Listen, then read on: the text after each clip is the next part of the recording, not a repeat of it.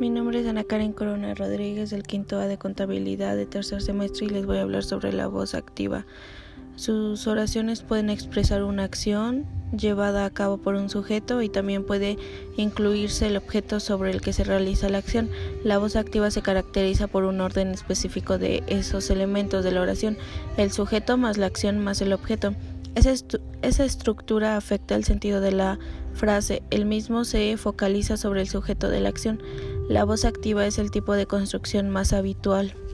Puede utilizarse en cualquier tiempo verbal y también con verbos modales, es decir, aquellos que señalan la capacidad o posibilidad de realizar una acción. También se considera voz activa si no se menciona el objeto de la acción. En este caso, los elementos de la oración serían el sujeto más la acción. Unos ejemplos de la voz activa serían Mary enjoys the vein, que significa Mary disfruta de la vida. El sujeto es Mary, la acción es enjoy y el objeto es David, la vista. Eh, otro de otro ejemplo sería Thomas told a que significa Thomas dijo una mentira. Sujeto Thomas, acción day, de decir.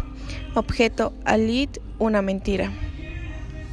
Otro ejemplo sería That will arrive soon. Papá llegará pronto. Sujeto that, papá. Acción arribe, llegar y el objeto son de pronto. Y pues eso sería todo. Espero me entiendan y hasta la vista.